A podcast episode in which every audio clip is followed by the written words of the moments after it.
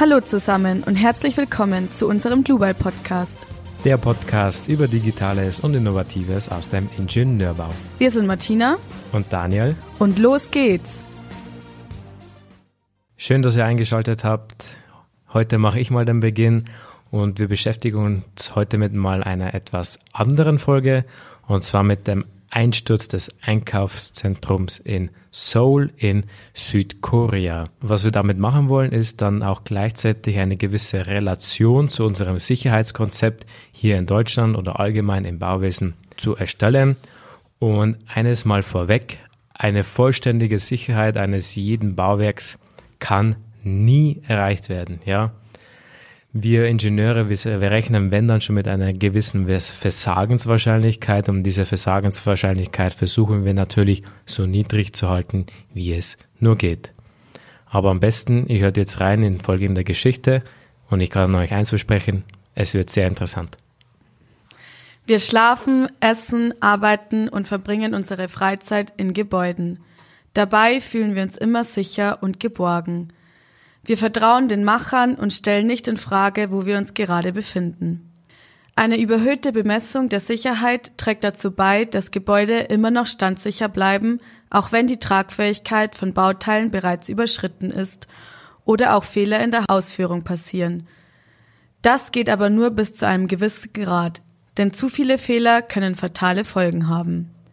Am 29. Juni 1995 ereignete sich in Seoul die schwerste von Menschen verantwortete Katastrophe in Südkorea. Es kommt zum Einsturz des Shoppingcenters Sampong in der südkoreanischen Hauptstadt Seoul mit zahlreichen toten Menschen und Schwerverletzten. Im Zuge des Baubooms in Südkorea in den 90er Jahren werden etwa zehn Hochhäuser in einer Woche hochgezogen, unter anderem ein Einkaufszentrum das angesehenste und edelste Südkoreas. Dort arbeiten 1000 Mitarbeiter, 40.000 Kunden am Tag kaufen ein. Das Gebäude ist aufgeteilt in vier Untergeschosse für Parkplätze und fünf Obergeschosse aus Stahlbeton. Insgesamt beträgt die Fläche 31.000 Quadratmeter. Das sind circa vier Fußballfelder. Das Bauwerk ist aufgeteilt in einen Nord- und Südflügel und einem inneren Atrium, also einem offenen Hauptraum oder einem überdachten offenen Innenhof. Dieser Tag ist wie jeder andere auch. Bis auf einmal die Menschen im Shoppingcenter Sampong seltsame Geräusche hören. Verdächtigt werden anfangs Risse auf dem Dach. Diese waren aber schon länger vorhanden, nachdem ein paar Klimaanlagen verschoben wurden. Zusätzlich wird ein Spalt zwischen der Stütze und der darunterliegenden Decke in einem Restaurant im fünften OG entdeckt. Es sieht so aus, als wäre die Decke abgesackt. Das Restaurant wird daraufhin gesperrt. Mit der Zeit nehmen immer mehr Menschen Vibrationen im ganzen Gebäude wahr. Weil man glaubt, dass die Klimaanlage dafür verantwortlich ist, schaltet man diese einfach aus. Das führt dazu, dass sich das Gebäude auf 30 Grad erhitzt und die ohnehin skeptischen Kunden und Arbeiter durch die Hitze zusätzlich beeinträchtigt werden. Die Empfehlung des Statikers, das Bauwerk sofort zu schließen, wird aber vom Besitzer abgelehnt. Doch dann geschieht die Katastrophe. Mit einem lauten Geräusch gibt die oberste Decke nach. Die Klimageräte auf dem Dach fallen in das darunterliegende Geschoss und lösen eine Kettenreaktion aus, bis der gesamte Nordflügel einstürzt. Innerhalb von Sekunden ist das einst angesehene Shoppingcenter ein Haufen aus 42.000 Tonnen Schutt und Asche. Unter ihm sind 502 Tote begraben. 937 Personen sind verletzt oder schwer verletzt. Sechs Personen sind bis heute vermisst. Sofort werden Rettungsmaßnahmen eingeleitet. Das Problem bei der Suche nach Überlebenden ist die noch stehende Wand auf der Nordseite, da diese jetzt frei steht und ohne jegliche seitliche Stützung eine erneute Einsturzgefahr drohen kann. Verschüttete Menschen überleben unter solchen Massen meist nur 72 Stunden weil sie dann drei Tage ohne Wasser nicht länger überleben können. Aus diesem Grund entscheidet man schon nach einigen Tagen, die Bergung einzustellen und aufzugeben. Zwei kleine Wunder entstehen bei diesem Unglück trotzdem. Nach zwölf Tagen wird ein 19-jähriges Mädchen aufgefunden. Ein weiteres Mädchen kann sogar nach 377 Stunden, also fast 16 Tagen, noch geborgen werden. Die beiden konnten nur deshalb überleben, weil sie Regenwasser getrunken haben. Ja, und die Frage, die sich jetzt uns als Bauingenieurin stellt, ist folgende. Wie konnte so ein Einkaufszentrum nur einstürzen, das schon mehr als sechs Jahre lang stand? Und welche Ursachen sind für diese Katastrophe verantwortlich? Denn eines muss man wissen. Eine solche Katastrophe, ein solches Unglück, das geschieht nicht einfach so, sondern ist meistens eine Konsequenz von mehreren aneinander geketteten Fehlern, die letztendlich zu einem extrem großen Unglück führen. Ja, man hat, nachdem das Einkaufszentrum eingestürzt ist, sofort Nachforschungen durchgeführt, warum es eben zu dieser tragischen Katastrophe gekommen ist. Und die erste Theorie war ein Gasunfall beziehungsweise eine Gasexplosion, weil so ein Unfall gab es in Südkorea schon zweimal davor in anderen Gebäuden, auch mit anderen Toten. Es ist nämlich so, dass zwei Monate vor dem Einsturz ein Leck an der Gasleitung gefunden wurde, aber die Gaszufuhr wurde zufälligerweise unterbrochen. Dann kam es bei diesem Einsturz aber auch noch zu Feuer, wodurch man auch den Gasunfall begründet hat. Aber es ist so, dass bei Feuer durch Gasunfälle eine spezielle Rauchwolke entsteht und in diesem Fall entstand dieses Feuer nur wegen dem Benzin aus den verschütteten Autos, die eben in diesen vier Untergeschossen standen, auf die das ganze Tragwerk draufgefallen ist. Bei Explosionen ist das Feuer nicht so schlimm wie die Druckwelle und die verursacht größeren Schäden erst über einen längeren Zeitraum und deshalb konnte es kein Gasunfall sein und man hat sich dann eben um eine andere Theorie bemüht. Genau, also für die Gasexplosion sind keine Beweise gefunden worden. Also hat man quasi die erste Theorie fallen lassen und hat man sich quasi nach der Theorie 2, die verantwortlich sein hätte können für diesen Unfall, für dieses Unglück. Und da ging man von einem Terroranschlag aus. Ja, weil in der Zeit sind nämlich einige Anschläge passiert. Und zwar durch einen nordkoreanischen Agenten, war das mal vor einiger Zeit. Das war 40 Kilometer entfernt von der südkoreanischen Hauptstadt Seoul.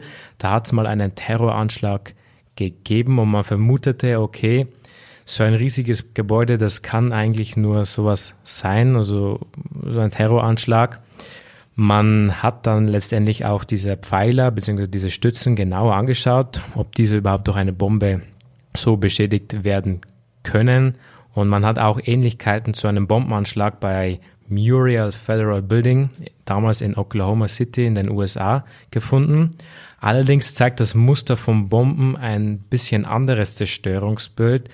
Hier sind die Trümmerfelder eher weit gestreut, also viele Sachen liegen dann wirklich weit voneinander.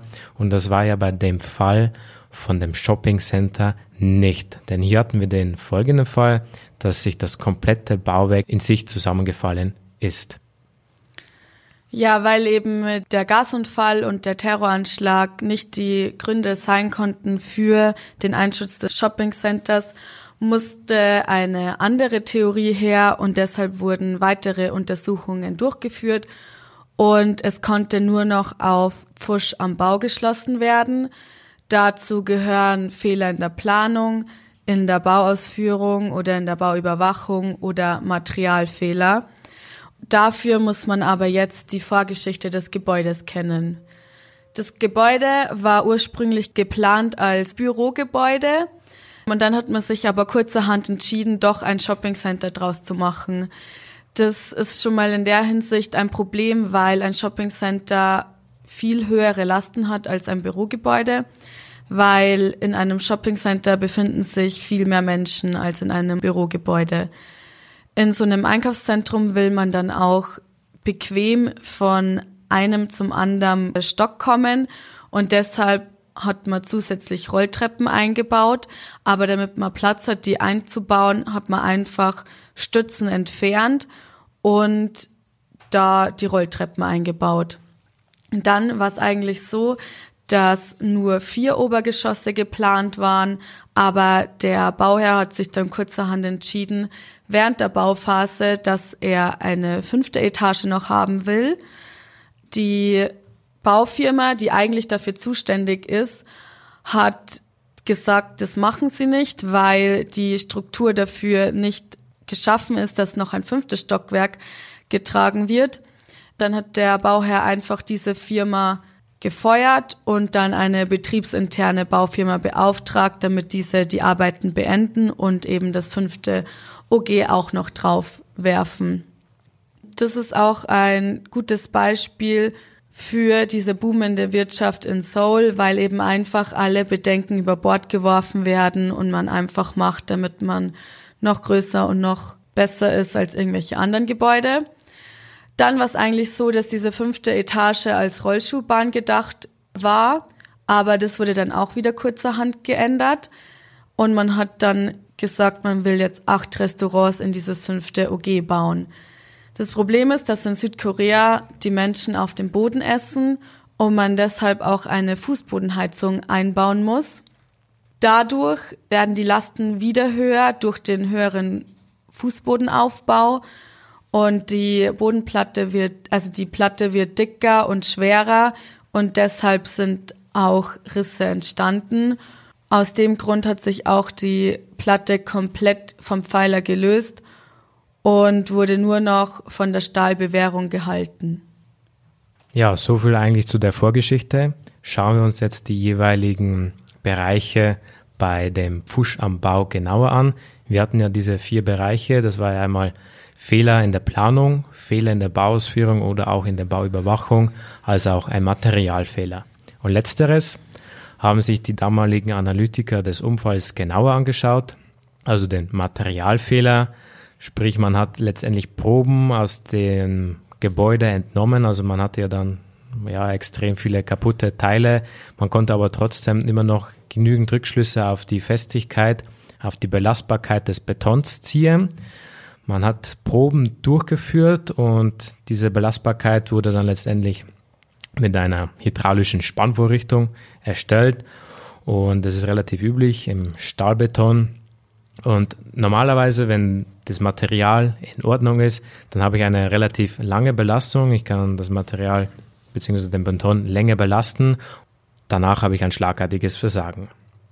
Äh, ein fehlerhaftes Material wäre zum Beispiel, wenn schon nach kürzerer Zeit der Beton zum Brösel anfängt. Das wäre dann eigentlich eine, ja, eine Ursache für einen schlechten Werkstoff, für einen porösen Beton, der einen Materialfehler hat. Dem war aber nicht so. Also das Material war eigentlich in Ordnung. Also haben sie eigentlich diesen Fehler, sprich den Materialfehler, als Schadensursache ausgeschlossen. Ja, als nächstes hat man dann eben die Ausführung untersucht, weil das Baumaterial nicht fehlerhaft war. Und das man zuerst auf das Tragwerk eingegangen und zwar gab es da eine Flachdeckenkonstruktion. Das sind Betonstützen, die durch integrierte Stahlträger verstärkt sind. Durch so eine Flachdeckenkonstruktion kann man große Räume schaffen. Und erstmal scheint alles in Ordnung zu sein, aber es ist nicht aus den Plänen zu lesen, wo ein Ausführungsfehler war, weil die Entwürfe des Architekten nur das halbe Bild zeigen. Deshalb hat man die Berechnungen untersucht, und zwar die Größe der Platten und der Stützen, weil die Zahlenwerte nämlich dann in den endgültigen Bauplan eingefügt werden. Und da können sich schon mal leicht Fehler in dieser letzten Phase einschleichen. Die unberuhigende Diskrepanz war dann, dass der Durchmesser der Stützen in den Plänen eigentlich auf 80 Zentimeter bemessen war und in den Plänen von den, also man hat das berechnet, dass es 80 Zentimeter sein muss. Und in den Plänen wurden aber nur Stützen mit 60 Zentimeter eingezeichnet. Das heißt, die Stützen wurden schon mal verkleinert. Dann war aber die Frage, welche Zahlenwerte wurden jetzt eigentlich tatsächlich benutzt? Also hat man die 80 Zentimeter aus den Berechnungen genommen oder die 60 Zentimeter aus den Architektenplänen?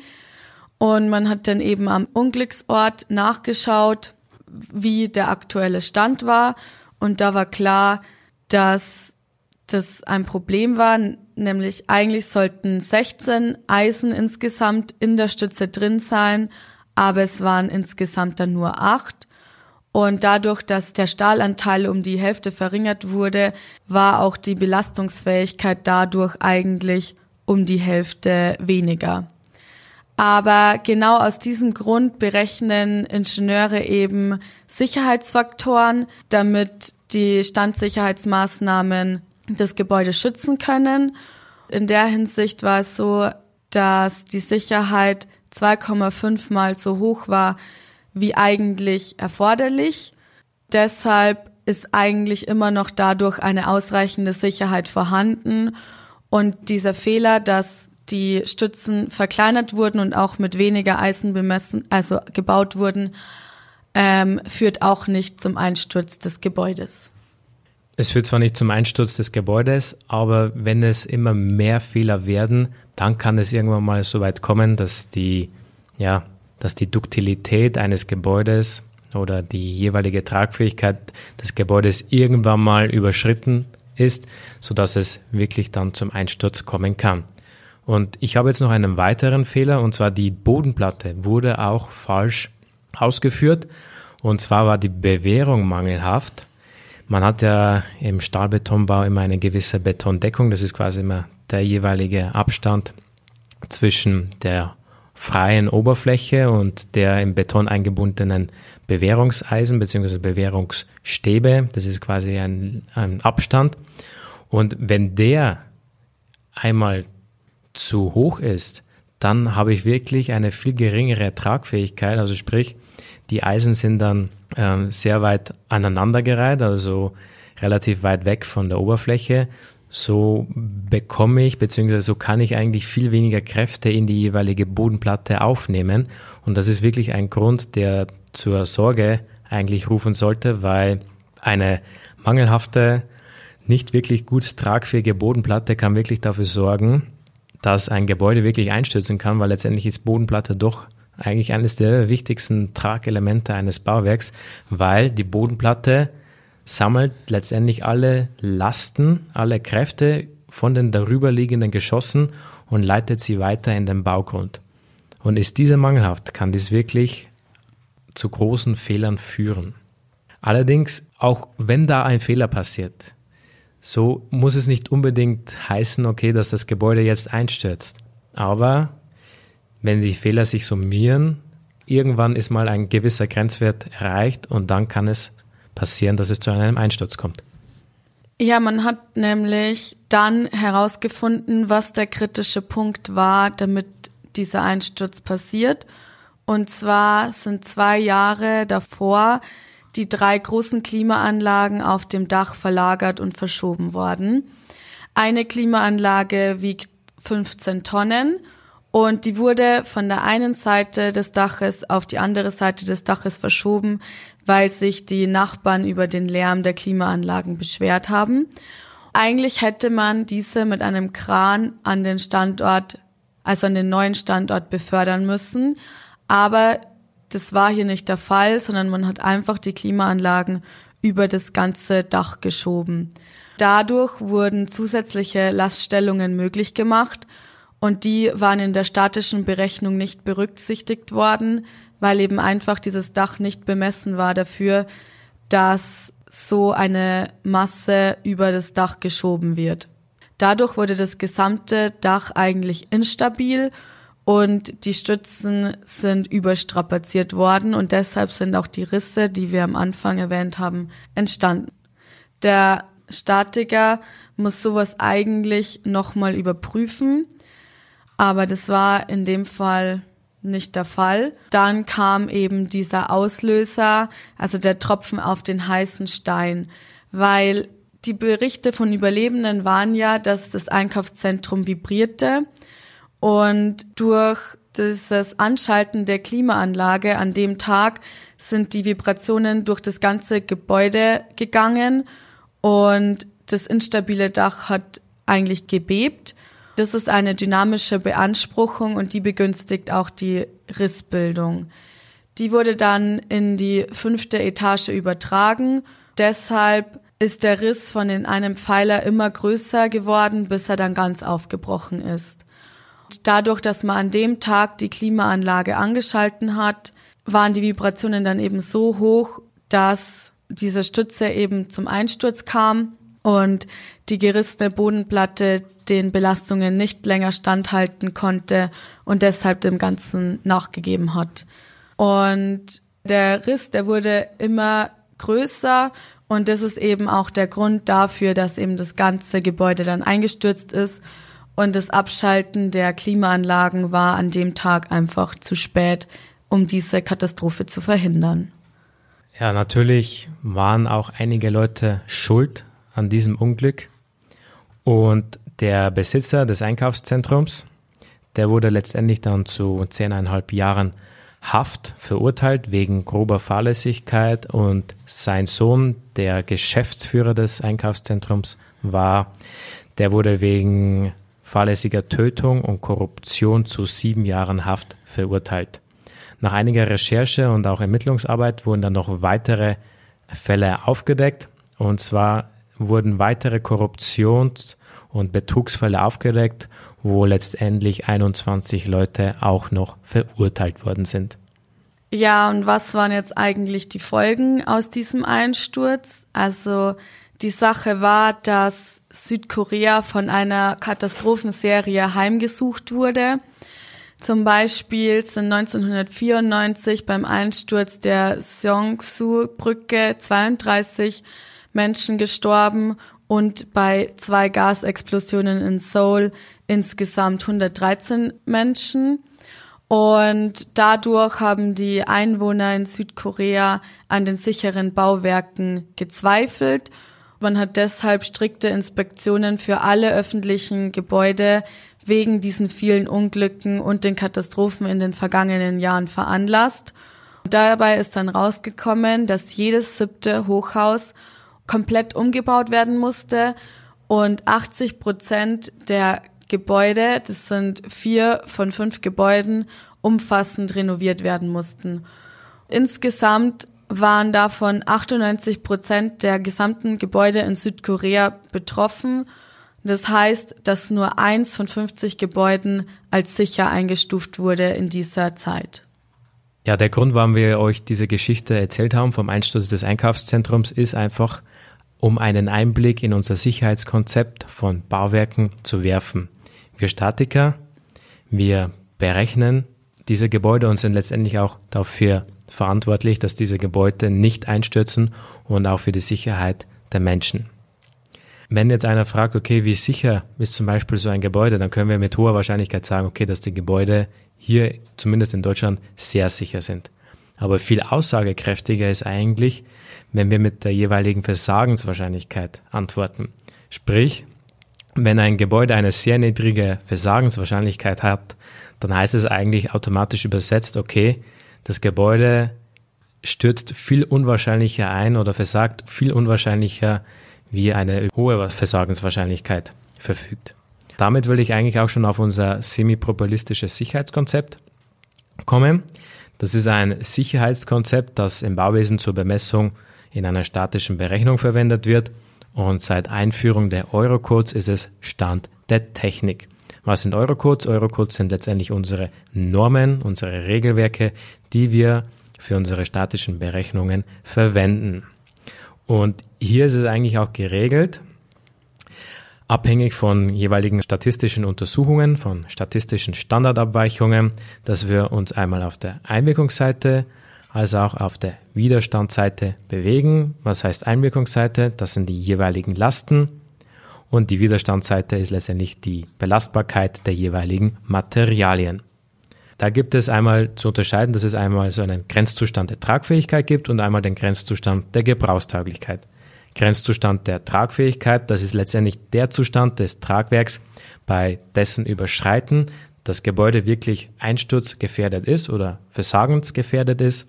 Und Gebrauchstauglichkeit, wenn dieser Grenzwert überschritten ist, dann kann es das Erscheinungsbild von Menschen beeinflussen oder das Gebäude eine Decke biegt sich zum Beispiel zu weit durch. Das ist zwar noch nicht einsturzgefährdend, aber es schaut einfach schlecht aus oder die Funktionsfähigkeit eines Gebäudes wird auch eingeschränkt. Ja, das Fazit aus dieser Folge ist einfach, dass so eine Katastrophe am Ende einer langen Fehlerkette liegt und dass die Katastrophen nicht einfach so entstehen, sondern sie ein Ergebnis einer Verkettung unglücklicher Umstände sind und man deshalb vor allem in Europa, wo alles mit dem Eurocode bemessen wird, eigentlich keine Angst haben muss, sich in Gebäuden aufzuhalten. Wir hoffen dann auch, dass es euch heute wieder gefallen hat. Wenn ihr Fragen oder Wünsche oder Anregungen habt, dann schreibt uns einfach auf unserer E-Mail-Adresse podcast.blueboy.com und damit verabschieden wir uns für heute und bis zum nächsten Mal. Servus. Tschüss.